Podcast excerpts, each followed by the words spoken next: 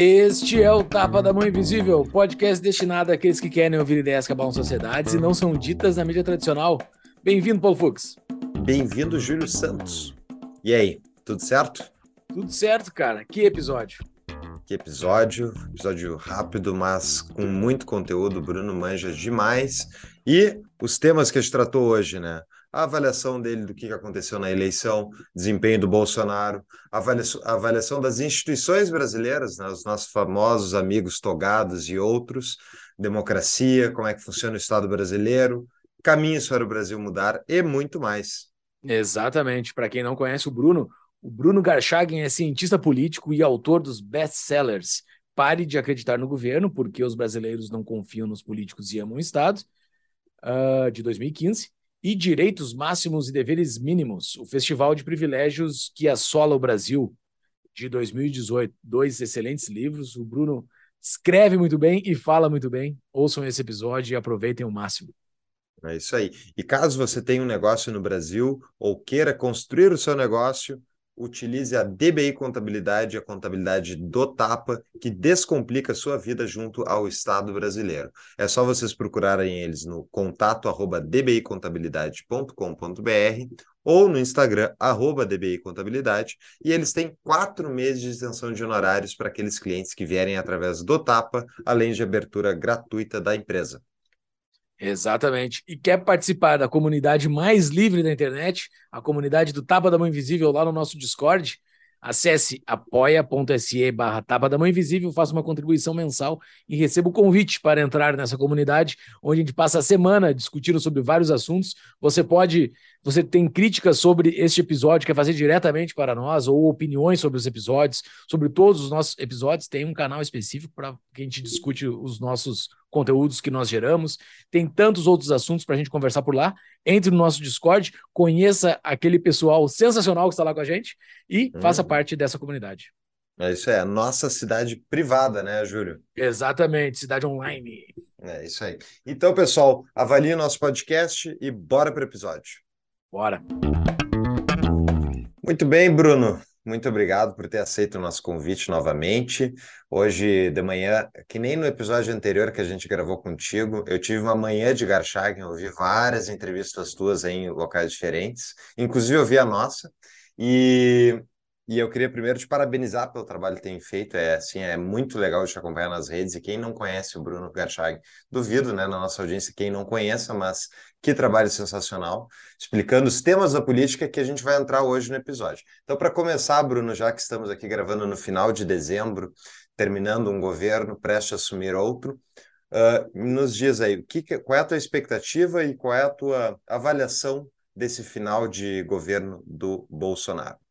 Bom, expectativa para o próximo governo é a mais baixa possível. Então, se eventualmente acontecer algo positivo, eu não serei. É isso que vai ser a surpresa. É, essa primeiro vai ser a surpresa, né? Mas nada que, que provavelmente vai deixar ninguém de bom senso empolgado. Mas serão quatro anos, ah, assim, de, de sempre uma expectativa de que tudo pode piorar. E, mas principalmente, eu acho que o mais importante nesse momento, e não é nem esperar até, até a, a posse, mas o que eu acho mais importante é que se pense em soluções alternativas e formas de se opor ao próximo governo. Porque a gente ficar só lamentando e com baixa expectativa, e não sei o que, não vai adiantar nada. A gente vai repetir o erro fundamental de basicamente boa parte da nossa história republicana quando se refere à participação da sociedade. Tá? Então, assim, o mais importante nesse momento é avaliar que tipo de governo vai ser construído ao longo dos próximos anos, mas eu acho que o, o principal é isso, a gente é, pensar em soluções de que maneira se pode construir algo sólido é, fora do governo federal, enfim, porque está ocupado por esse pessoal, mas na política daqueles partidos políticos que não estão alinhados ao PT, e da parte da sociedade pressionar, obviamente, os políticos, mas construir todo aquele arranjo dentro da sociedade que permite não só desenvolver algo robusto, algo sólido e proteger a sociedade da política, mas também encontrar mecanismos de construir algo que depois se manifesta na política. O que, que eu quero dizer com isso? Dentro da igreja, para quem, obviamente, professe alguma fé e esteja vinculado a alguma religião, nos movimentos sociais, nas associações de bairros, nas, nos sindicatos, nas ONGs, nos institutos, na imprensa, tudo aquilo que pode ser feito e que não está sendo feito ou não está sendo feito na dimensão, na qualidade que deveria, tudo isso é o que precisa ser feito. E tudo isso dá trabalho. E como ninguém até ontem se preocupava com a política e muita gente não quer ter trabalho, acaba só ficando naquela atitude passiva de reclamar que as coisas não acontecem. E ou depositar ex, ou quase exclusivamente a esperança na política. E, obviamente, isso vai levar à desilusão e depois a um alinhamento. Porque se você deposita a fé especificamente nos políticos, vai ficar com aquela postura derrotista e vitimista. Ah, o Congresso está vendido. Ah, o Centrão não sei o quê. Ah, isso já está com cartas marcadas. Ah, o Brasil vai virar Venezuela. Então, voltando aqui ao ponto fundamental, o momento é refletir sobre o que aconteceu e encontrar formas de participação, mesmo dentro da sociedade, para ir construindo um trabalho sólido, robusto e alternativo a esse grupo que entrou no poder e a esse grupo que tem um, uma influência muito grande em vários ambientes e em muitos deles, basicamente, um domínio total, seja na academia, seja nas associações de moradores e sindicatos. É preciso fazer esse trabalho para que haja de fato uma alternativa. Sem isso, a gente vai ficar no mesmo rame-rame de sempre, vitimista e derrotista. Bem, eu concordo, mas eu tenho muitas dúvidas de como é que a gente consegue fazer a pessoa, o normie lá, o cara que não se importa com política, a não ser no momento que ele vai ter que votar no Bolsonaro no segundo turno para evitar o Lula, como é que tu faz esse cara se envolver durante os quatro anos, não com a política partidária necessariamente, mas justamente com a construção de alternativas, de instituições da sociedade civil que vão conseguir né, se contrapor a um projeto que é totalmente contrário àquilo que nós entendemos como algo de uma sociedade livre. Eu tenho vários amigos que ganham dinheiro, têm uma vida boa, e eles chegam na hora da eleição, eles dizem, ah, que absurdo, eleger o PT. Terminou a eleição, eles estão tudo reclamando, mas não estão fazendo nada de diferente em relação à sociedade que eles faziam antes. Como é que tu acorda essas pessoas? Eu acho que a primeira coisa a ser feita é, no meu caso individual, eu fazer. Né? Porque tem uma coisa, o exemplo arrasta, né? Quer dizer, é, é uma frase bonita, virou um chavão, e muita gente repete e não segue, mas se eu não faço nada e fico só dizendo para o outro fazer, eu também não estou dando exemplo. Eu acho que a primeira coisa que, que, que, tem que ser feita é individualmente eu fazer alguma coisa. E, e, uhum. e eu estou falando, obviamente, para todos que nos ouvem. Né? E, e fazer alguma coisa tem que ser na dimensão, na vocação, no talento e na área que atua. Então, não, não assim, eu sou, eu sou professor, sou cientista político. Eu não quero entrar na política formal. Então, assim, não espere de mim ser candidato a qualquer coisa. Mas eu, com o meu trabalho, eu posso sim fazer uma. Eu posso me unir né, em reuniões com políticos ou aqueles que querem entrar na vida política e ajudar, ajudar na dimensão daquilo que eu posso ajudar, com conhecimento, pensando em estratégias comuns. Né? Eu posso ajudar também escrevendo mais livros, fazendo meus cursos, dando aula, fazendo o trabalho que eu faço nas redes sociais. Então, assim, o, o exemplo começa, quer dizer, o trabalho começa a partir de uma decisão de, individual de fazer as coisas. E eu acho que tem um segundo trabalho além de fazer, que é você incentivar quem está ao seu lado.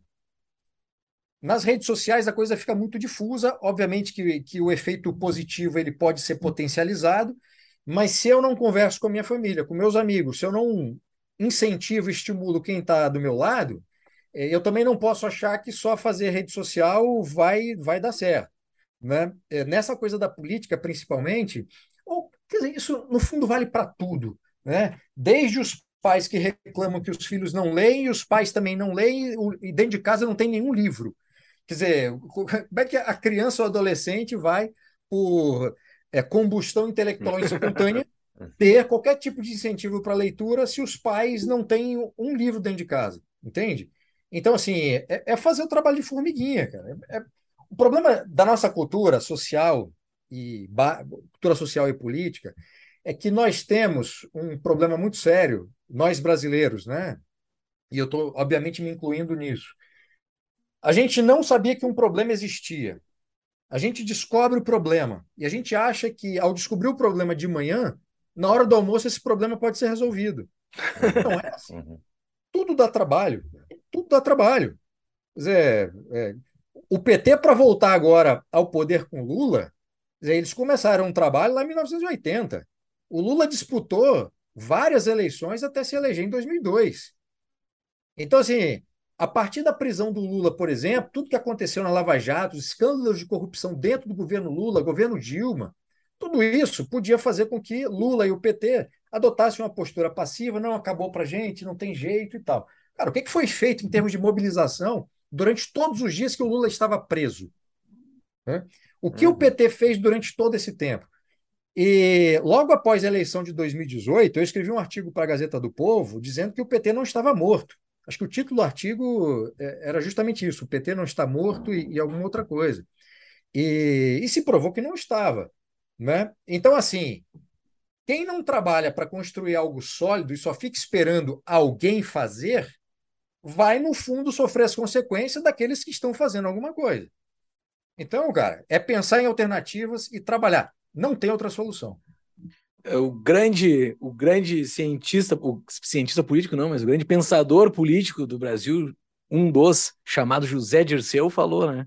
Que tomar o poder é diferente de ganhar uma eleição, né? Lá quando eles tomaram o baque do, do mensalão e tudo mais, estava todo mundo indo para cadeia, ele deu uma entrevista e falou isso com, com, com um olhar de que ia conseguir fazer aquilo, ele estava com um olhar de vitória, ele era um, é um negócio interessante ver essa entrevista dele, e eles chegaram, aparentemente, e, e aparentemente, ao meu ver, eles parecem ter chegado com mais força que da primeira vez, porque eles estão com bem menos, uh, bem menos uh, necessidades de entregar alguns pontos chaves do governo, que estão mantendo tudo no PT, então eles chegaram forte, eles chegaram com uma, uma força que vamos ver o que, que vai ser esses, esses próximos quatro anos. Estamos gravando aqui esse episódio, pessoal, no fim de dezembro, quando vocês ouvirem no início de janeiro, o Lula já vai ter assumido, então os ministérios aparentemente já estarão definidos, né? Início, início de janeiro, eu espero.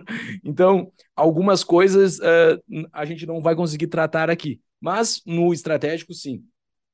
Uh, e o que, que é essa outra alternativa? Né? Porque a, gente, uh, o, o, a alternativa do PT, da esquerda, para mim, ela é bastante clara. O que, que eles são?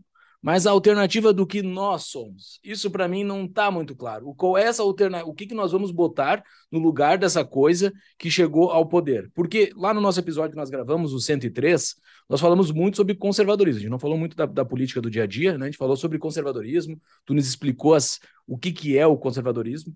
Uh, isso que está no Brasil hoje, em dezembro, Bolsonaro e, e que está no poder, é conservador? Essa alternativa ao PT é conservadorismo para ti? Do ponto de vista da política formal, não. O governo Bolsonaro nunca foi um governo conservador, o Bolsonaro nunca foi conservador. O Bolsonaro entrou numa janela de oportunidade histórica e conseguiu, naquele momento da eleição de 2018, reunir em torno de si várias insatisfações da sociedade brasileira. Né? Então, assim, é, do ponto de vista da, da, da possibilidade eleitoral, o Bolsonaro era uma alternativa porque era um contraponto ao PT. Ponto. Isso eu estou falando de uma perspectiva conservadora. Tá? O, que eu passe... o que eu fiz durante esses quatro anos foi explicar o que era o conservadorismo, tentar demonstrar dizer, e fazer essa dissociação do que é o conservadorismo e, não, e do que não é o conservadorismo, como o Bolsonaro e o bolsonarismo. E eles não são conservadores, só fazer um adendo aqui, porque os elementos fundamentais que constituem o pensamento conservador, isso não faz parte do horizonte mental e nem de vida do Bolsonaro, do que ele defende politicamente, inclusive, e dos bolsonaristas. Então, aquela parte da prudência, entendida como a prudência aristotélica, como sabedoria prática, o ceticismo político, o organicismo, o tradicionalismo e todo um conjunto de elementos, de virtudes, a própria concepção de liberdade, a concepção de ordem, a concepção de ordem do Bolsonaro e dos seus apoiadores é uma concepção que funda a República, é uma concepção revolucionária, militar positivista, né? considerando o 15 de novembro como sendo a Revolução Brasileira. Aliás, esse é o tema da minha tese de doutorado que eu estou terminando agora. E, portanto, essa, essas características que compõem o conservadorismo não estão presentes nem no discurso, nem na prática política do Bolsonaro e dos bolsonaristas. Pronto. Então, o que nós tivemos nesses quatro anos não foi conservadorismo. Quando se fala em construir alternativas, quer dizer, quem é conservador vai trabalhar, vai unir esforços para construir essa alternativa conservadora, e essa alternativa conservadora, e falando, obviamente, insisto, da minha perspectiva, não é pensando em ter um candidato viável para 2026.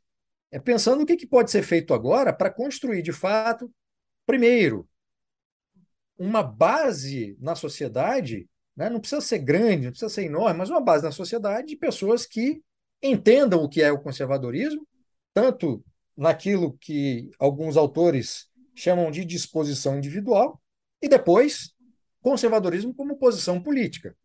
Fazendo esse trabalho, né, esse trabalho cultural, paralelamente, ou junto com esse trabalho, é preciso fazer um trabalho de construção de alternativas políticas. E assim, começar elegendo vereador conservador, prefeito conservador, deputado estadual, governador. Eventualmente, até como balão de ensaio, pode lançar um candidato à presidência da República sabendo de antemão que esse candidato terá poucos votos. Não importa. A política se constrói ao longo de um tempo. Não dá para ter ilusão de que é possível construir uma candidatura conservadora agora que vá se eleger em 2026. Essa janela de oportunidade que o Bolsonaro conseguiu é uma janela única. Eu não acredito que essa janela será aberta nos próximos anos, no curto e médio prazo, para qualquer outro candidato que entre nessa disputa entre Bolsonaro e o próximo candidato do PT. Tá? Então, assim, é, trabalhar e pensar a, a curto prazo, o que pode ser feito a curto prazo, em termos de construção de alternativas políticas a médio e longo prazo. Assim, não, não tem outro caminho, tá? não tem solução fácil, é trabalho árduo, mas possível. Eu, eu entendo, mas me parece assim. Eu vi uma entrevista tua, Bruno, que tu, tu falou que não gosta da classificação esquerda e direita, porque são termos muito amplos, e enfim, tu pode dar tua, todas as explicações depois, mas eu. Na escolha política, a gente tem que fazer uma escolha. Chega lá no segundo turno, tem que escolher ou o PT ou escolher o cara contrário ao PT. Uh, o que é o Bolsonaro? Se ele não é conservador, ele é de direita, o que, que é a direita? Como é que tu classifica o Bolsonaro porque ele tem que ter, ele tem que ter algum tipo de classificação, né? Tipo, eu é. entendi militarista e tal, mas ele se diz um representante do conservadorismo, ele se diz liberal em algumas vezes, né? O que, que é exatamente o Bolsonaro? É, o Bolsonaro poucas vezes se qualificou como conservador, tá? Uhum. E, e, isso vem muito mais das pessoas que estão à volta dele, dos apoiadores, propriamente dele. Tá. E eu acho que ele falou a palavra liberal muito mais vezes nos seus discursos do que a palavra conservador. E nessa coisa da escolha política, quer dizer, imaginando um cenário em que haja, de um lado, dois concorrentes e você tenta, você quer evitar que um vença, obviamente no segundo turno você tem que escolher para o outro, né? É, só que assim, no, até aí tem o primeiro turno. Se você se, se exime de construir alternativas até esse primeiro turno, você está de, desistindo antes. Entende? Então, assim, esse é um ponto. É, segundo ponto, o que, que o Bolsonaro representa? A minha, a minha tese, quer dizer, a ideia que eu tenho é que ele reúne três posições ou correntes políticas. Uma seria essa esse positivismo barra militarismo que inicia a República Brasileira, já uma versão é, não é o positivismo puro do Augusto Conte, tá? já é a versão abrasileirada e a versão autoritária castilhista. Então, nós temos o Júlio de Castilho, que é uma figura fundamental na nossa história, que é gaúcho, e que, saindo da vida acadêmica, quase ninguém conhece, porque o Júlio de Castilhos é o sujeito que inventa essa ideia de república autoritária no Brasil, influenciado em parte por algumas ideias do Augusto Conte, e ele é o sujeito que vai ser fundamental na vida política do Borges de Medeiros, que vai ser fundamental na vida do Getúlio Vargas. Então, assim, o Estado brasileiro ainda é varguista e o Vargas se torna quem foi por conta do Júlio de Castilhos. Né? Então, você tem na história do Brasil né, essa, essa, esse início da República, que se você não entende quem foi Júlio de Castilhos, você não entende todo o resto.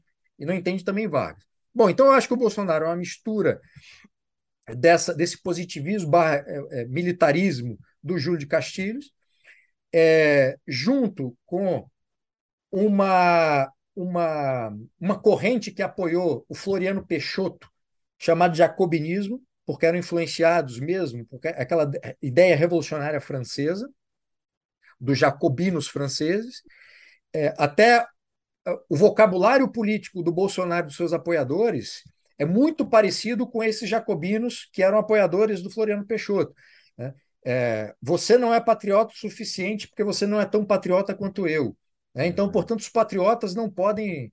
Aqueles que não são patriotas não podem estar num posto de comando, é, seja a presidência da República ou qualquer outro, e só os patriotas têm que estar ocupar essa posição.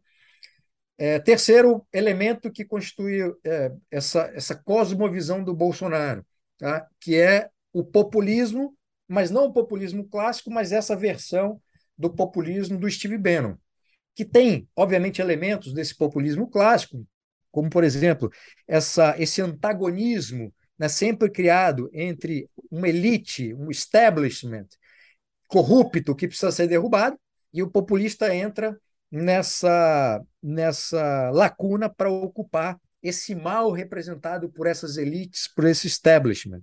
Né? É aproveitar momentos de crise para poder se colocar como alternativa. É, o, o que o Steve Bannon faz é incorporar elementos contemporâneos ao seu populismo e, obviamente, enquadrar esse populismo numa visão, digamos assim, à direita. Tá? Uhum. E quando você me pergunta direita, assim, para encerrar minha, minha resposta, quer dizer, eu não gosto de usar esse termo esquerda e direita porque justamente é muito amplo. Porque alguém no Brasil que se diga de direita, ele não está definindo exatamente qual a posição política dele. Então eu posso me definir como sendo de direita e sendo um bolsonarista, e eu posso me definir como sendo de direita, sendo um conservador ou sendo um liberal. O que há de comum entre um conservador, um liberal e um bolsonarista? Quer dizer, talvez pautas comuns contra alguma coisa, mas os fundamentos, a visão de mundo, a visão de liberdade, por exemplo, são perspectivas muito distintas entre esses três grupos, para dar apenas três exemplos. Pessoal, uma pequena pausa para um aviso do nosso anunciante. Está pensando em emigrar de país? Conheça a Emigrarme, empresa especializada em direito internacional que oferece suporte completo ao imigrante que deseja residir em outro país, com nacionalidade europeia ou aplicar para um visto. Eles contam com uma equipe de advogados credenciados em Portugal, Espanha, Itália, Brasil e Estados Unidos, habilitados a atender às necessidades dos imigrantes para obtenção da legalização e residência no país de destino. A empresa auxilia na obtenção da tão desejada nacionalidade italiana, portuguesa, espanhola, dentre outras, e também oferece suporte para a abertura de empresas na Europa, buscando a aplicação do melhor visto para cada caso.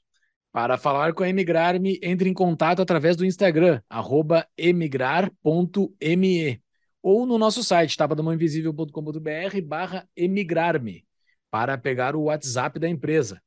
Voltamos ao nosso episódio eu gosto muito da, de uma analogia que o, o Alexandre Ostroviec, da Multilaser, do Ranking dos Políticos, fez aqui no Tapa, sobre a distinção entre liberais e libertários e tal, e eu, eu faria, uh, incluindo os, os, conservadores, de que nós estamos todos num trem, esse trem está indo para um lado, e alguns vão parar antes do que os outros. Né? No caso extremo, seria o libertário anarcocapitalista, que é destruir o Estado. Esse vai ser o último a, a, a parar o trem, que é o trem de onde é que o Estado deve intervir. Ao meu ver, me corrija então se eu estiver errado, porque ao meu ver, quem é de direita no Brasil, ele tem algumas, alguns elementos em comum, seja bolsonarista, seja anti-bolsonarista, que é a defesa, ou até mesmo o centro, a defesa do, do mínimo de direito de propriedade, da ideia de que não é um Estado onipresente o que é a solução para o, para o Brasil ou para o mundo. Então, uh, se tu é de centro, um centro democrático, um centro no Brasil, ou mesmo neoliberal, defende né, um mínimo de direito de propriedade. E assim, conforme mais extremas vai indo, vai diminuindo a, a quantidade de intervenções aceitáveis por parte do Estado contra esse direito de propriedade. Tu não acha que isso seria uma boa maneira de, de contemporizar esses grupos diferentes que, na prática, eles têm todos algum nível de intervenção estatal que eles estão aceitando a mais ou a menos? É, eu não acho que estou, todo mundo esteja no mesmo trem e o que vai, o que vai diferenciar um e outro é a estação que para, tá? Ah. É, eu não acho, porque o trem. Um trem imaginado pelos conservadores certamente será um trem diferente dos revolucionários, será diferente do trem de liberais. Dizer, a própria arquitetura do trem, tá? a forma como o trem é construído, a forma como o trilho é construído e, e, e também o caminho que foi pavimentado para, para os trilhos serem colocados. Tá? Eu acho que não, não é, Permita-me discordar de, dessa imagem, porque eu acho que é uma imagem inexata. Eu acho que você pode até usar essa metáfora do trem em aspectos específicos. Por exemplo, é preciso combater o partido X ou a proposta X que está no parlamento, e aí vão entrar num vagão conservadores liberais para impedir aquele mal maior. Então você tem um alinhamento de interesse circunstancial para combater determinadas coisas, ou até, às vezes, um objetivo comum para provar coisas que são positivas, como a proteção do direito de propriedade, por exemplo. Né? E a social-democracia não coloca em causa o direito de propriedade. Então, que, que está à esquerda. Tá? Então, se você colocar, é, por exemplo, essa imagem do trem é, é perigosa por causa disso. Você vai ter que colocar necessariamente grupos, um grupo de esquerda como a social-democracia europeia, uhum. por exemplo, que tinha aqui no Brasil o, o, o PSDB, né? É, tinha porque o PSDB está meio morto. Né? Mas, eu gostei dessa retinha. Tem aí. Então, eu, eu acho que o, o, o, eu acho que a coisa se desenha por, por, é, por esse aspecto, tá? É, mas eu não sei se eu respondi a sua pergunta, porque a gente foi para a imagem do trem e. Eu queria que tu comentasse o Parei trem na mesmo. estação. Não, era isso. Uh, mas o Brasil tem um pouquinho mais de problema, além do que definição de lado político, né? Tem outros problemas que eu acho que são talvez mais raízes, assim, e eu acho que é interessante a gente ver como que nós, eh, pessoas que estamos uh, hermanados em, em algumas pautas muito caras para nós, como é que a gente pode atuar e, e, qual é o caminho que poderia, algo prescritivo aqui, talvez possa fazer um descritivo também, mas algo mais prescritivo, sobre as instituições brasileiras, assim, porque para mim parece que elas são não não são instituições que vão gerar algo bom para o Brasil, não são uh, agregadoras, não são construtoras de algo bom, elas são parasitas totais. Vide STF, vide a forma como os partidos têm se relacionado dentro do Congresso, com os caciques, mandando, dando muita força para cacique. Uh, como é que a gente consegue uh, rever coisas tão fundamentais, uh, fora o voto, né? Porque o voto é algo que a gente pode agir dentro da cultura e tudo mais, mas mudanças desse nível, a gente consegue agir? É, bom, consegue e cada questão vai ser, vai exigir uma estratégia, um instrumento de ação e vai levar tempos também diferentes.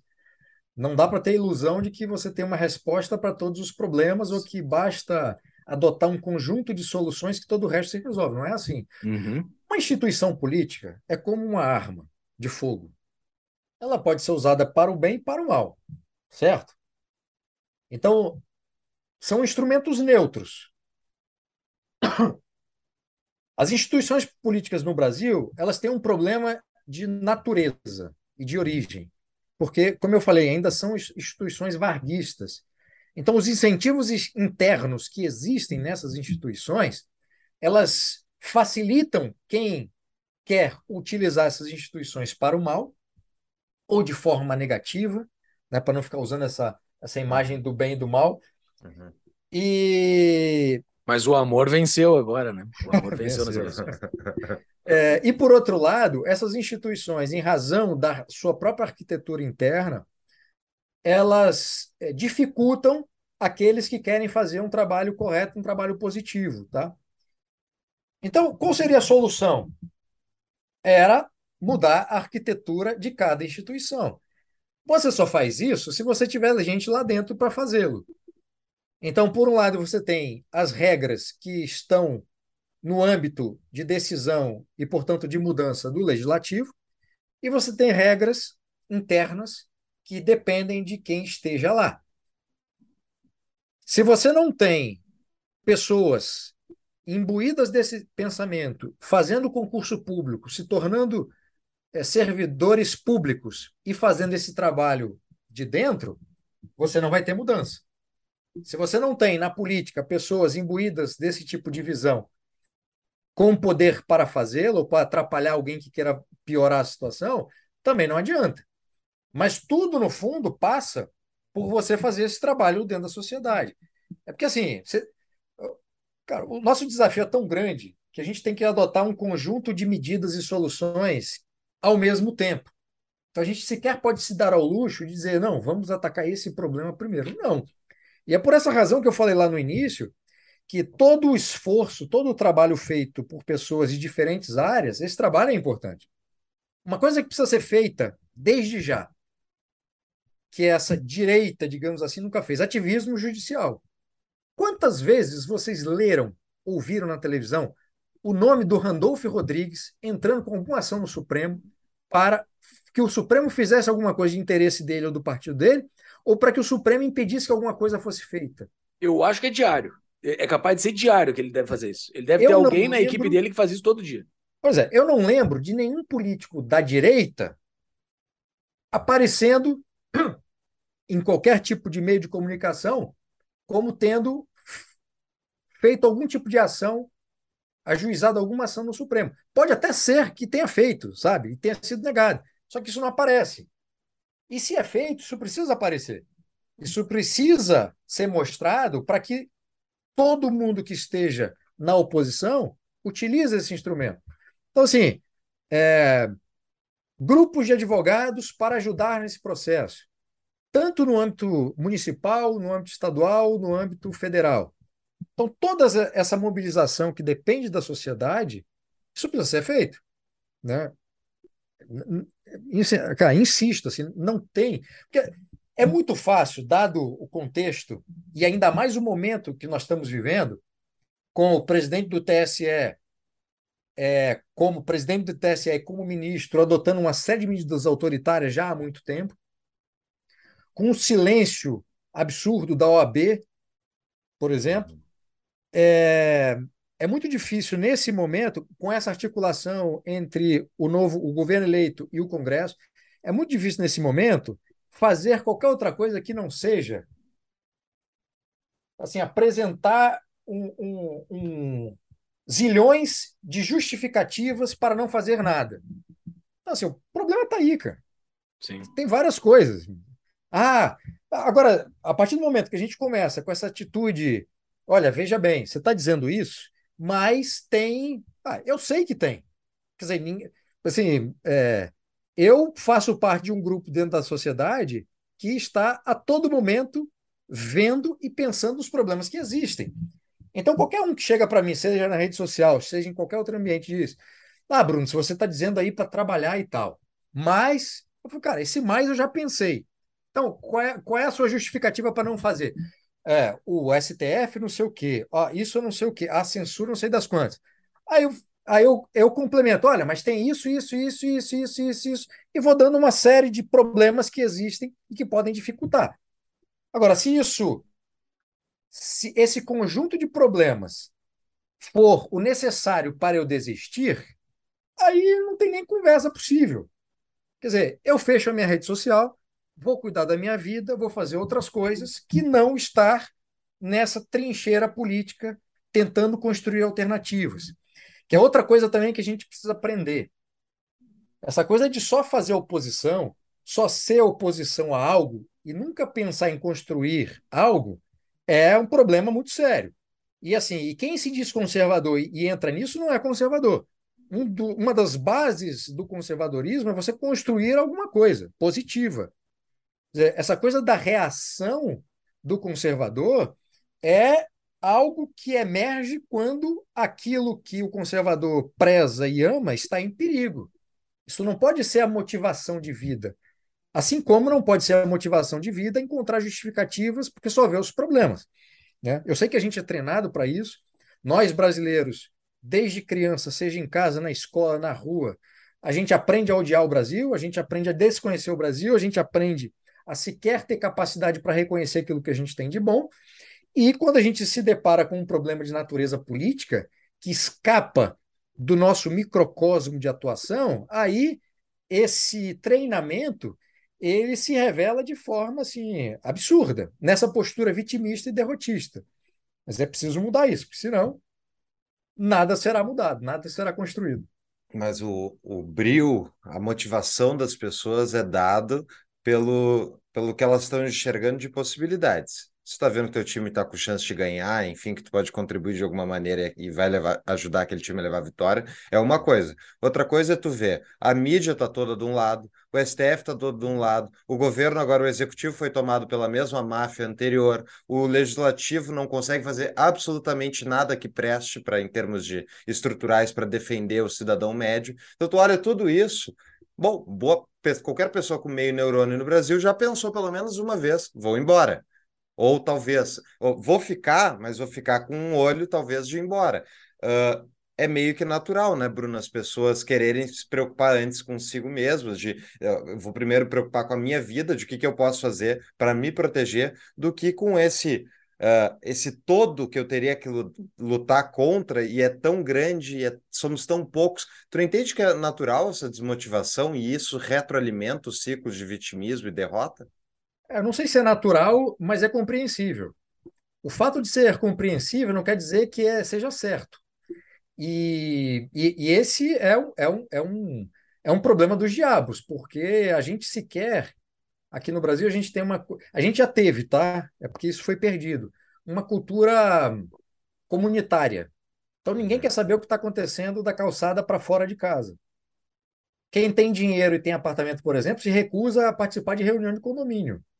Essa pessoa sequer está preocupada com aquilo que é de propriedade dela. Né? Uhum. Então, essa coisa da participação, é, quando um grupo da sociedade decide participar e fazer um trabalho estratégico e, e eficiente, assume o poder. Agora, é, é, assim, é compreensível que essas pessoas se preocupem, se preocupem com, a, com a sua as suas próprias vidas, mas é uma atitude também meio burra. Porque se preocupar com a sua própria vida é se fechar em si mesma e não ter sequer quem esteja do seu lado na trincheira. É, há uma crítica muito comum né, dos, dos liberais é em relação a empresários ou grupos empresariais que fazem lobby só para pro, se protegerem ou protegerem o seu segmento, seja pedindo subsídio, seja pedindo qualquer outro, outro tipo de coisa. Né? Por essa ótica, também seria aceitável que os empresários se comportassem desse jeito, afinal, o, o, governo brasileiro sempre foi intervencionista. Uhum. Agora, é uma atitude burra, porque assim, todas as vezes que um empresário consegue alguma coisa para a sua própria empresa ou para o seu segmento, falando aí em termos de associações de classe ou de sindicatos, ele cria um problema econômico para todas as outras, todos os outros segmentos que não foram beneficiados. É, é, é, é, a lógica que nós temos que fazer como indivíduos e sociedade é uma lógica que precede isso. Porque, assim, se não há uma preocupação, claro, a preocupação individual, ela, ela é natural, tá? Ela é natural. É a primeira reação que você tem, afinal, você, você é você. Você se preocupa com você e se preocupa com quem está à sua volta.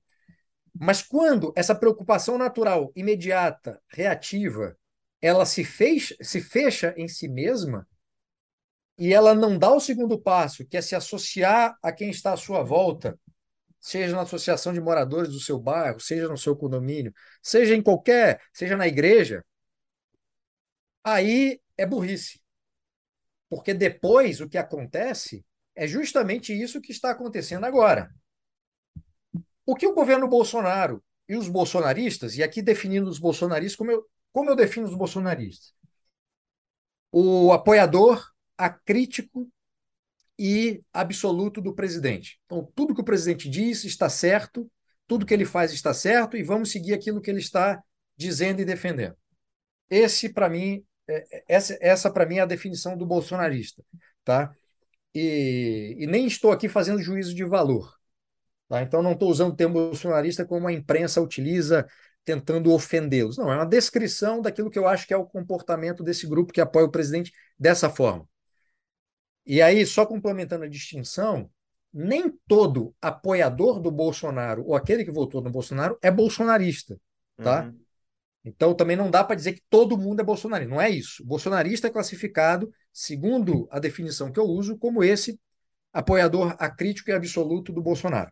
Nem todo eleitor do Lula é petista. Nem todo eleitor do Lula é petista. Aliás, a quantidade de pessoas que votou no Lula porque queria defenestrar o Bolsonaro nessa eleição foi uma enormidade. É. É, gente que nunca votou no PT, tá? Mas que cuja repulsa ao Bolsonaro era tão grande que fez com que desse o voto no Lula para poder afastar o Bolsonaro. Hum. Então, esse fenômeno aconteceu. Assim como muita gente que não votaria no Bolsonaro votou no segundo turno simplesmente para impedir que o Lula fosse eleito. É, isso explica muito a grande votação que o Bolsonaro teve no segundo turno. Né? Votação maior, aliás, do que no primeiro. Uma pausa para o anúncio rápido. Está em dúvida de onde investir o seu dinheiro? Conheça a Propósito Capital, empresa com expertise em soluções financeiras e investimentos para famílias e empresas. A Propósito Capital é um escritório de investimentos parceiros do BTG Pactual, maior banco de investimentos da América Latina. A Propósito Capital cuida do que é seu e do que ainda vai ser. Acessem tapadamãoinvisível.com.br barra propósito para saber mais. Voltamos ao nosso episódio. Bom, voltando aqui ao ponto, o que Bolsonaro e os bolsonaristas fizeram nesses quatro anos para impedir que a possibilidade de uma nova eleição do Lula e da volta do PT ao poder fosse uma realidade? Cara, em termos de estratégia política, sendo muito honesto, o que eu vi esse pessoal fazendo, dentro do governo e fora do governo, foi construir, pavimentar o caminho para que o Lula voltasse ao poder. Foi isso que eu vi. Os bolsonaristas atacaram, desde a campanha de 2018, todo mundo que estava à direita e que não aderiu de forma submissa ao bolsonarismo e ao Bolsonaro. Direita limpinha, isentão, todas essas merdas e imbecilidades que esse pessoal fez.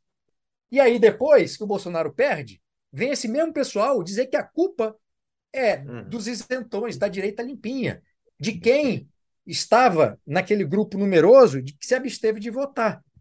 Porque esse pessoal não assume a responsabilidade de nada. O Bolsonaro passou quatro anos não assumindo, a, não assumindo a responsabilidade de absolutamente nada daquilo que errou. Assim como os bolsonaristas. Então, assim, como é que se constrói a alternativa negando a realidade e construindo e, e destruindo algo que pode ser feito. Destruíram pontes. É só, só um parênteses para tu perguntar?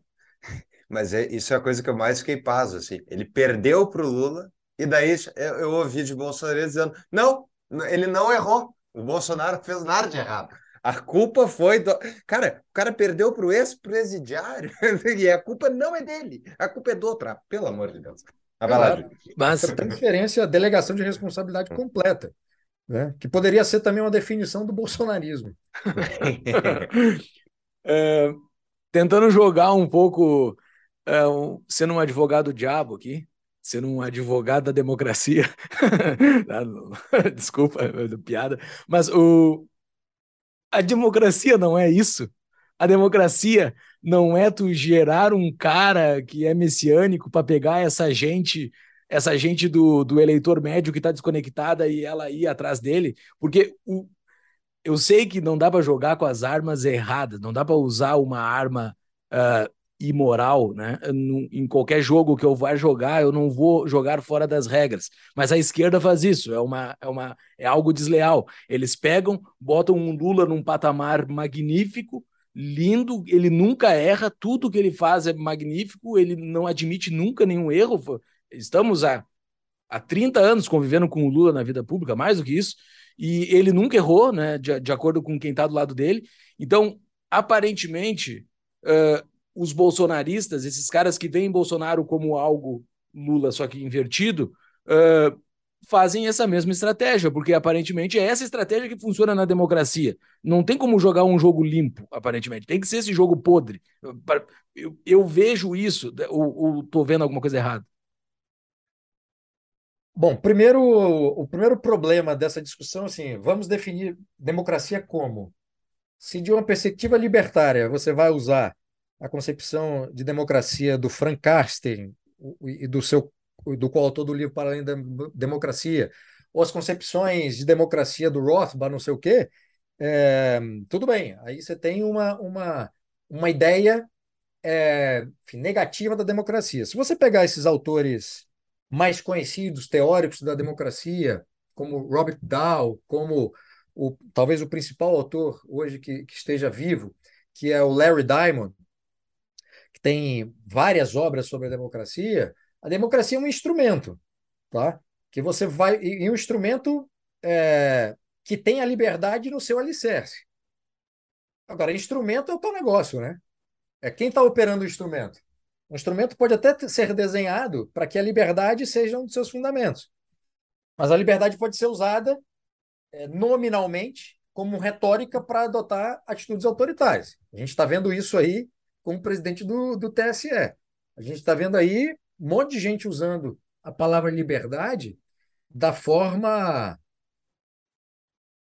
mais, enfim, elástica possível, né? E muitas vezes contraditória pela própria ideia da liberdade. Então, assim, temos primeiro assim um, um problema conceitual. Que tipo de democracia essa figura que adota medidas autoritárias está é, defendendo? Tipo de democracia os adversários estão defendendo. É, mas, assim, voltando ao, ao, ao, ao ponto da, da, da, da, sua pergunta, é, democracia é um negócio muito difícil também. E democracia é um instrumento que formas distintas de governo utilizam como um, como se fosse uma, como um instrumento mesmo, como se fosse não, como um instrumento para que essa forma de governo funcione. Os Estados Unidos não são uma democracia. Os Estados Unidos são uma república presidencialista que usam a democracia. O Brasil é uma república federativa, presidencialista, que, de, que também usa a democracia. E o termo que existe na Constituição Brasileira de 1988, por exemplo, é, em alguns momentos, não são muitos, é Estado Democrático de Direito. Não tem na nossa Constituição dizendo nós somos uma democracia, não tem isso. Tá? Então, é, essa ideia também de falar só de democracia e não da forma de governo, do regime de governo, a gente acaba não discutindo e atacando o problema de origem. Porque muitas vezes o problema de origem não é exatamente a democracia é a forma de governo. Imaginemos a, seguinte. É, vamos usar, continuar na, na, metáfora aí do trem. Né?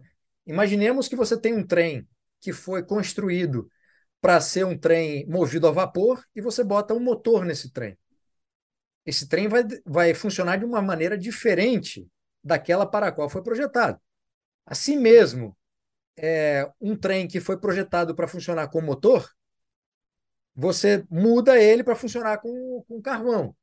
Pode ser que esse primeiro trem funcione, o segundo trem dificilmente vai funcionar, porque ele não tem todo o equipamento para fazer com que aquele carvão permita né, gerar energia para locomoção. Então, democracia tem isso.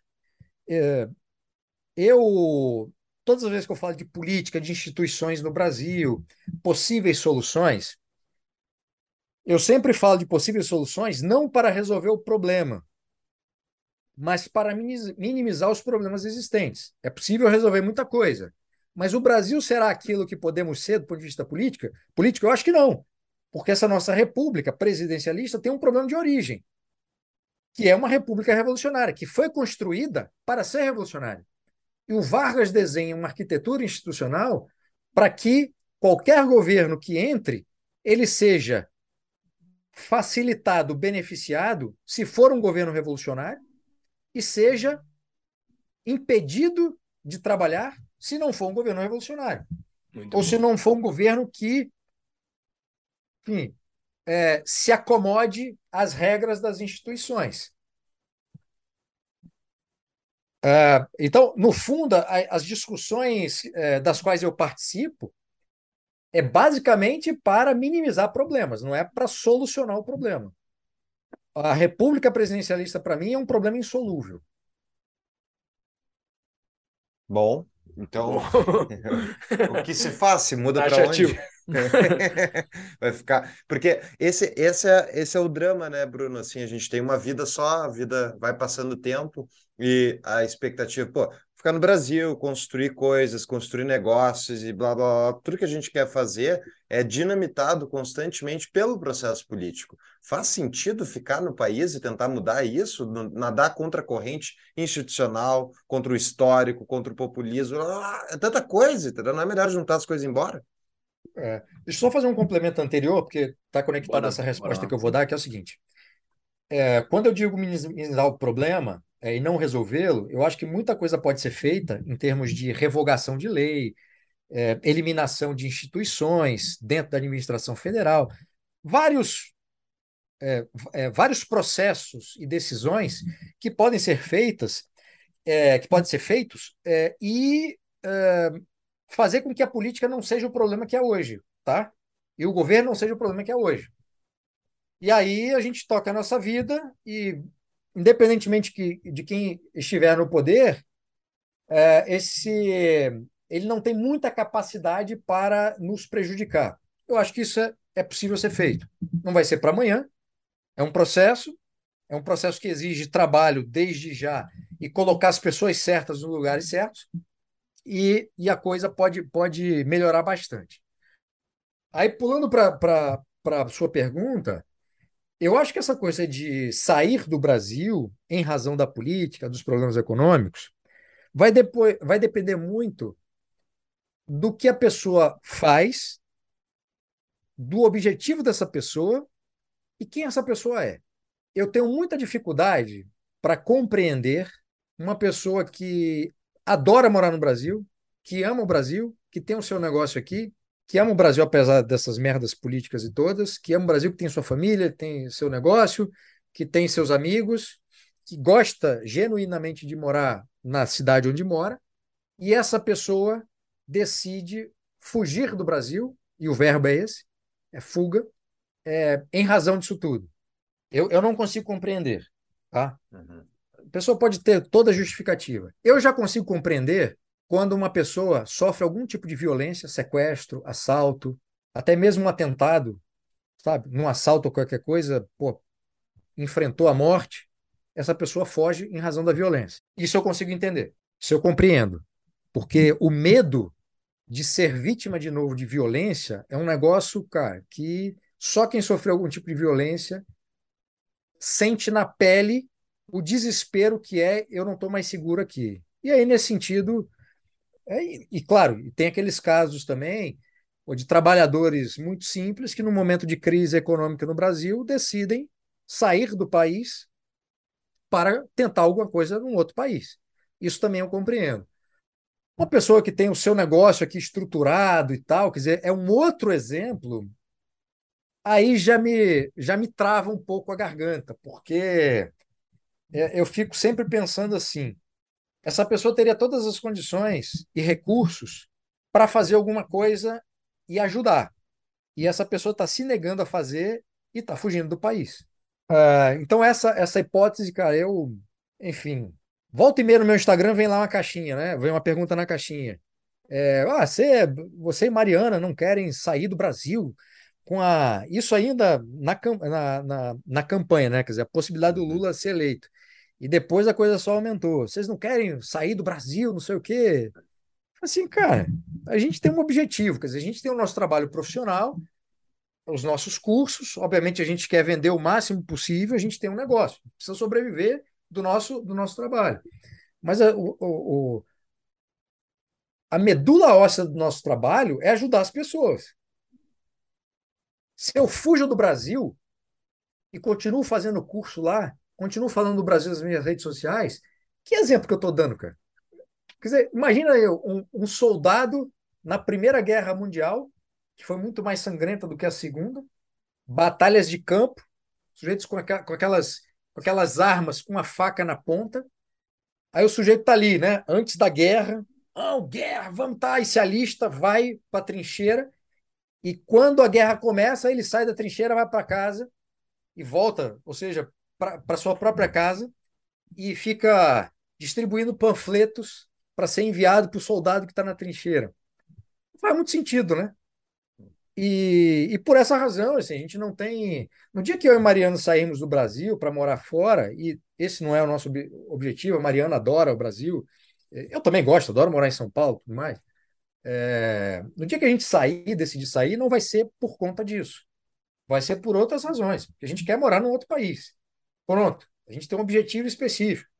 Sei lá, nossa filha, que hoje está com quatro meses, decide fazer a Universidade de Oxford. Porra, adoraria morar com ela lá quatro anos. Dizer, não exatamente com ela, mas na cidade e ela lá morando. Mas por outras razões. Não vai ser porque o Lula foi eleito.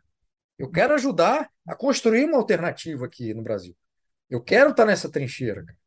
E, e ser, covarde, ser covarde nessa hora, eu acho que é inaceitável, sabe? Boa. Eu moro fora, mas eu acho que eu não me encaixei em nenhuma dessas tuas aí. então, eu acho. Eu já morava fora, né? Não, é, eu já morei e voltei para cá agora.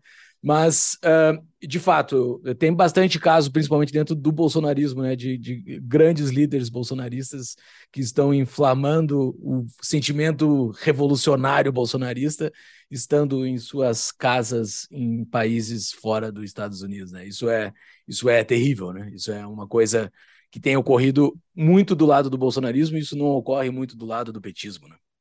É, esse meu exemplo foi daquele, daquela pessoa que está aqui é, e decide fugir depois que as coisas não deram certo. Né? Sim, sim, sim. É, quer dizer, essa análise de quem já estava fora, ela pode ser outra. Entendeu? Ela pode ser tão crítica quanto, mas, mas seria outra. Não estou pegando exatamente, exatamente ah, esse tá. caso. E no fundo, cara, assim, todo mundo é, todo mundo sabe o que tem que fazer e o que não deve fazer. Sim, sim. E se mesmo sim. assim faz, está assumindo o risco. É, é claro que é mais fácil você dizer certas coisas ou fazer certas coisas e falar certas coisas sobre o país, você estando fora. Entendeu? Agora, cada um precisa ser analisado de uma determinada maneira. Tentar botar fogo no país estando fora é um negócio que, para mim, é incompreensível. É. Uhum. Não tentar fazer com que as coisas deem certo ou ter uma concepção torta do que é certo, né, inflamando todo tipo de idiotice autoritária, como o golpe militar, por exemplo, intervenção uhum. dos militares, não sei o quê, isso é uma completa é, loucura, por mais desolação e temor que um governo Lula possa provocar. Agora, assim, a gente precisa sempre, diante de um problema, pensar na origem do problema. E eu insisto, assim, o que foi feito nesses quatro anos para impedir a volta do PT por parte de quem estava no governo e por parte de quem estava fora do governo e se enquadra nesse bolsonarismo. Houve aliança, houve uma tentativa de, de, de construir pontes com todas essas pessoas que formam a direita para construir, de fato, uma alternativa sólida para que o Lula não fosse eleito, mesmo solto? Não. Foi feito o contrário disso. Todas as pessoas que podiam ajudar foram atacadas, foram ofendidas, foram colocadas como traidoras a pátria. Né? E agora esse pessoal vem aqui dizer que a culpa é, é de quem não aderiu sim, bovinamente. Não. Aí não dá, cara. Aí não dá. E tem uma coisa: é, eu estou muito mais animado para brigar do que eu estava. Então, serão quatro anos de um trabalho mais intenso da minha parte. Legal, bacana. Pessoal, uma pequena pausa no nosso episódio para um anúncio. Bitcoin é realmente finito? Vai continuar se valorizando no longo prazo? Para responder essas e muitas outras perguntas é que eu e Ramon Sarchi fundamos a Concierge Bitcoin.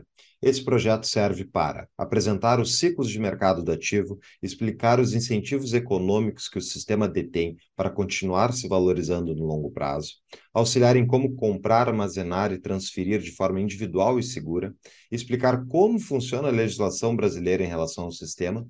E se você está pensando em formar uma poupança para daqui a muito tempo, seja para você mesmo ou para a sua família, tem a Cold Card, a melhor carteira de mercado que a gente trabalha no Concierge Bitcoin, que é justamente para você fazer essa poupança para o longuíssimo prazo.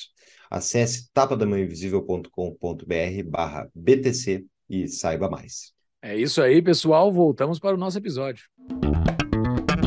Uh, nós temos aqui os nossos, na nossa comunidade uh, que nós criamos em torno do Tapa, que é a nossa comunidade lá do Discord. Aqueles que apoiam um pouco mais podem fazer um, uma pergunta para os nossos entrevistados.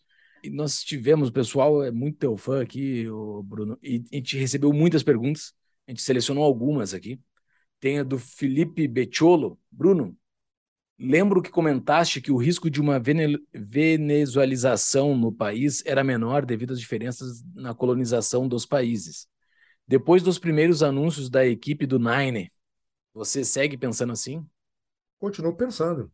A, a, a nossa história é muito diferente da história das ex-colônias ex espanholas. Por essa razão, em momentos históricos muito graves, nós não tivemos os problemas que os outros países tiveram o PT, por mais que existam quadros dentro do PT que gostariam de transformar o Brasil numa Venezuela, eu acho que, estranhamente, o Lula é obstáculo a essa turma, como foi nos dois primeiros governos. Lembremos aqui a quantidade de gente que foi expulsa ou convidada a se retirar do PT durante o primeiro mandato do Lula. Nascimento do PSOL, a... né? Nascimento do PSOL. Exatamente, exatamente. Era a turma considerada mais radical. É, cara, o, o, o Haddad talvez fosse a escolha mais óbvia por parte do Lula, porque o Lula precisa, no Ministério da, da, da Fazenda, futuro Ministério da Fazenda, ele precisa de alguém que seja confiável para ele, ou seja, alguém que não o, o, o traia, é, alguém que não seja louco, tipo a Dilma, para um determinado momento da, da história né, começar a sequer ouvir o, o Lula. E o Lula precisa precisava também de um político naquela, naquela função, alguém com capacidade de dialogar com a esquerda, desde a esquerda, é, de esquerda não, chamar de socialistas, desde os socialistas mais aos menos radicais, e que pudesse também sentar com o Centrão e conversar. É, por último, o Lula parece, né, isso também não é segredo, tem muita gente falando disso, parece que o Lula está fazendo, já construindo um caminho para que o Haddad seja o seu sucessor. E lembremos aqui, isso não sai do nada. Né? Essa análise não é nova, porque o Haddad foi o candidato na eleição de 2018, com uma expressiva votação. Sim. Então, assim, o Bolsonaro não ganhou, não ganhou no, no segundo turno de braçada. Não foi isso. Uhum. Para o PT, de forma geral, e para o Lula, de forma particular, não é bom negócio que o Brasil se transforme numa Venezuela, do ponto de vista econômico. Do ponto de vista político, muito menos. Porque a gente precisa considerar algo que é muito importante e que essa visão derrotista e tudo mais acaba é, cegando um pouco. A sociedade brasileira de hoje não é igual à sociedade brasileira de quando Lula se elegeu em 2002. Então, já existe uma reação dentro da sociedade contra o PT, contra inclusive o novo governo, que o PT e o Lula jamais enfrentaram. E dentro do parlamento, inclusive, mesmo nesse grupo do Centrão, que está sempre à venda, independentemente de quem seja o presidente, mesmo dentro desse grupo, esse grupo já sabe que pode cobrar muito mais alto do que poderia em anos anteriores. Então, eu não considero, neste momento, ainda a possibilidade de uma venezuelização do Brasil, porque não interessa a Lula e ao PT que o Brasil se torne uma Venezuela. Isso não quer dizer que não serão quatro anos difíceis. Serão, porque é, a ideia que o governo Lula tem de economia é uma ideia de expansão dos gastos públicos. Essa expansão tem que ser financiada de alguma maneira. Eles não vão reduzir o tamanho do Estado, não vão fazer nada nesse sentido. Né? E aí vai dificultar como? Por meio de inflação, aumento de impostos, tudo prejudica, isso tudo torna a vida mais difícil. No âmbito político, o novo Congresso, parte desse novo Congresso vai aderir, parte desse novo Congresso vai se vender, mas uma parte do Congresso vai ser uma oposição e uma oposição diferente daquela que o PT está acostumado, de quando era governo. E por menor que seja a sua oposição, essa oposição, se fizer um trabalho bem feito, usando o regimento interno, ativismo judicial no STF, essa, essa oposição pode atrapalhar muito. Junto com essa sociedade, dando apoio, dando suporte, muita coisa pode ser barrada, muita coisa proposta pelo governo pode ser barrado, barrado por essa pressão da sociedade, mesmo que numericamente o Congresso é, não tem uma oposição tão, tão robusta. Tá? É, eu, eu acho que, enfim, acabei me estendendo demais na resposta, mas eu acho que é basicamente isso. Eu acho que hoje não há condições é, políticas para que aqueles grupos dentro do PT promovam uma venezuelização do Brasil. Estou gostando de ver o teu otimismo, Bruno. Vai ser. Assim, vamos, vamos torcer que tu esteja certo. Eu notei Cara, eu, eu não sou otimista e nem sou otimista, como um conservador. Uhum. É, muito do que eu diz é, é, uma, é, é parte mas, descrição da realidade, parte do que eu vejo como sendo aquilo que, que, que se constrói a partir do, daquilo que a gente tem. Né? É claro que em política tudo pode mudar. Eu não sou de fazer previsão, essa, essa coisa de. Pre, não faço nem previsão, nem necromancia. E, e, e, e, assim, mas tem que trabalhar, né? Não adianta também falar assim, ah, não vai ter venezuelização, as coisas é, vão ser barradas e não tem ninguém fazendo nada. Aí, meu amigo, não, não. não adianta. O sujeito não emagrece se. Ninguém emagrece se não fizer dieta e exercício físico. Verdade. Não, verdade. Não, otimismo eu digo mais em relação à percepção de que muitas pessoas têm em relação ao que vai acontecer, de que vai ser uma catástrofe muito pior do que essa do que tu, que tu descreveu, que é um cenário difícil, mas eu vejo assim o pessoal, enfim, que a gente convive e tal, muita gente está muito preocupada, está achando que vai acontecer uma catástrofe completa, que vai a gente Argentina e Venezuela em dois toques. Né? E, e, é interessante ver que tu, tu tá dizendo que não é bem assim. Mas beleza, achei mais uma perguntinha rápida pra gente liberar. E o pessoal que mandou as outras perguntas, sorry, vai ficar pro episódio do ano que vem, que o Bruno prometeu que a gente vai fazer com mais tempo. Daí a gente tem uma pergunta de monarquia, só que vai ficar pro próximo. Uh, a pergunta do Luciano. Bruno, a maioria silenciosa, tanto aqui quanto nos Estados Unidos, na verdade é de esquerda, ao contrário do que se pensava? Geralmente, geralmente a maioria numa sociedade não é nem de esquerda nem de direita. Não tem uma posição política definida. Uhum. E vai decidir politicamente de acordo com o seu momento específico no ano da eleição ou próximo da eleição, se a sua vida, se ele acha, se essa pessoa acha que a vida dela está melhor ou pior com aquele governante no poder. É, e, e essa pessoa pode adotar posições à esquerda ou à direita por uma conveniência ou circunstância específica. Então, os mapas eleitorais da maior parte dos países, de estudos que são feitos por cientistas políticos, com cálculos, com métricas e tudo mais, é, esses estudos há muito tempo mostram o seguinte: quando você vai ver o, o, o, desenho né, do mapa eleitoral depois de uma votação, você tem nos extremos grupos, parcelas da população, 20, 30, 10%, que votam num determinado partido ou num determinado candidato, porque tem uma vinculação, uma preferência ideológica. Pode ser partidos à, esquerda, socialistas, conservadores, etc. Depende da cultura política do país. Mas a maior parte da população, a maior faixa dessa população, na maior parte dos países, são pessoas que não têm essa visão política, essa posição política definida, pré-definida. E, portanto, a sua escolha política não depende se é o partido A, se é o partido B ou se é o candidato daquele partido. Essas pessoas poderão ter votado num, num candidato socialista na eleição anterior e podem ter votado num candidato conservador ou um candidato fascista na eleição seguinte. Aliás, isso é, nem é preciso ir muito fora do, do, do, do, do Brasil. Na eleição de 2018, teve muita gente que votou no Bolsonaro que tinha votado na eleição de 2002 no Lula. Uhum.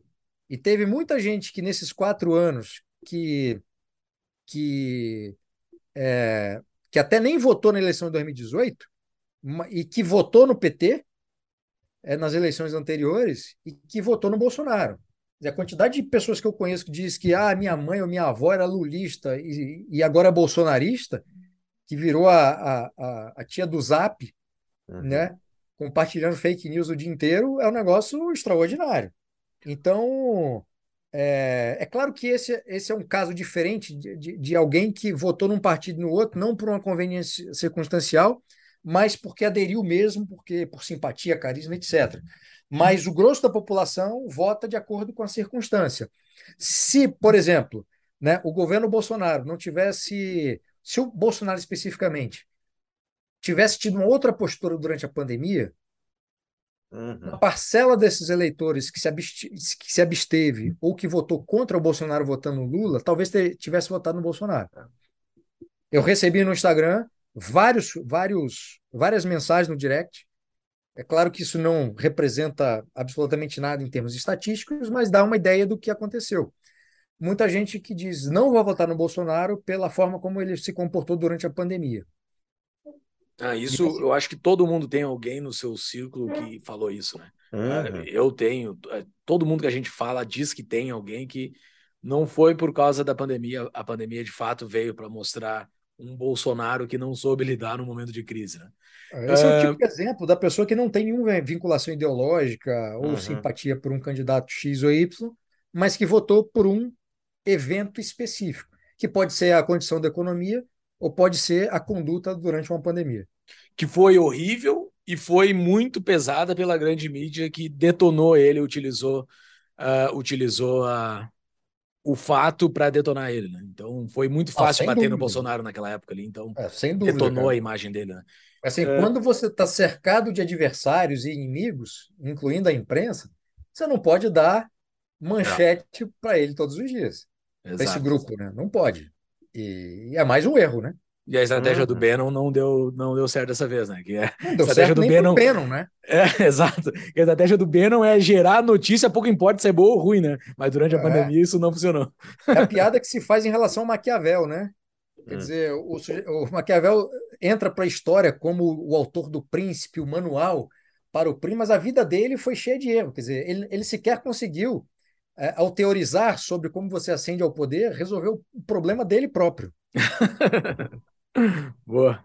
Bruno, estamos no avançar da hora aqui. Gostaria de conversar contigo mais muitas horas. É sempre bom conversar contigo, mas uh, temos que ir. Uh, gostaria de algumas considerações finais tuas e uma dica de livro, se tu puder passar para nós uh, sobre a pauta ou pode ser sobre um outro assunto qualquer. Muito bem, bom. Obrigado mais uma vez pelo convite. É sempre uma alegria participar do programa de vocês. Podem contar comigo ao longo do próximo ano. Será um ano bastante animado e de bastante trabalho, bastante, bastante desafio. Eu vou sugerir aqui. É... Vamos ver. Eu vou sugerir aqui um livro que é um livro para a gente fazer uma reflexão de formas de fazer oposição, que não seja essa loucura histórica do presidencialismo brasileiro, que é por meio de golpe, intervenção, uhum. algum tipo de intervenção militar. O livro se chama O Antigolpe, é esse Amém. livro aqui. Dois autores, Gene Sharp e Bruce Jenkins. Esse, esse livro ele desenvolve uma tese, é parte da tese ele chama de jiu-jitsu político, que ele diz que hum. a reação que se deve haver contra projetos autoritários é, deve ser uma, relação, uma reação estratégica eficiente e também usando as, as, os mecanismos que existem, é, incluindo manifestações públicas, mas nunca cair na, na tentação, é, no equívoco de tentar reagir com autoritarismo a projetos autoritários. E ele mostra que é possível fazer isso e dá exemplos históricos concretos de onde isso foi feito e que deu certo. Tá? Então, assim, mas não pode ter preguiça de pensar e não pode ter preguiça de trabalhar. Baita Boa. dica. Boa Baita pro momento dica. mesmo. Então não tem nesse livro botar um celular em cima da cabeça e ficar fazendo assim com a mão. chamar a atenção do general lá. Não, não tem isso. Eu tenho usar a roupa, eu autorizo.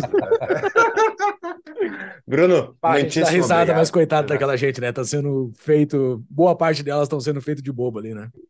Pois é, pois cara. É. Muita gente é ou, ou tá sendo enganada ou, ou, se deixou enganar, né? Exato. Exatamente. Mas essas pessoas também são pessoas que, passado, passado isso, eu espero que essas pessoas coloquem a cabeça no lugar, façam uma reflexão e se juntem, né, a essa, a essa batalha fazendo a coisa certa, né? Estratégica, eficiente, pensando em médio e longo prazo.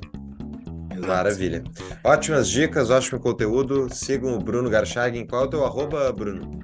Arroba no Instagram e o meu canal no YouTube também está voltando aos poucos, que é o Bruno Garchagen. Maravilha, vão estar todos os links nas nossas show notes. Bruno, muitíssimo obrigado, um ótimo 2023 para todos nós e nos vemos no próximo ano aí, fazer um episódio mais longo, com muito mais conteúdo também. Muito obrigado pelo teu tempo. Obrigadíssimo, fiquem com Deus. Abraço. Valeu. Abraço.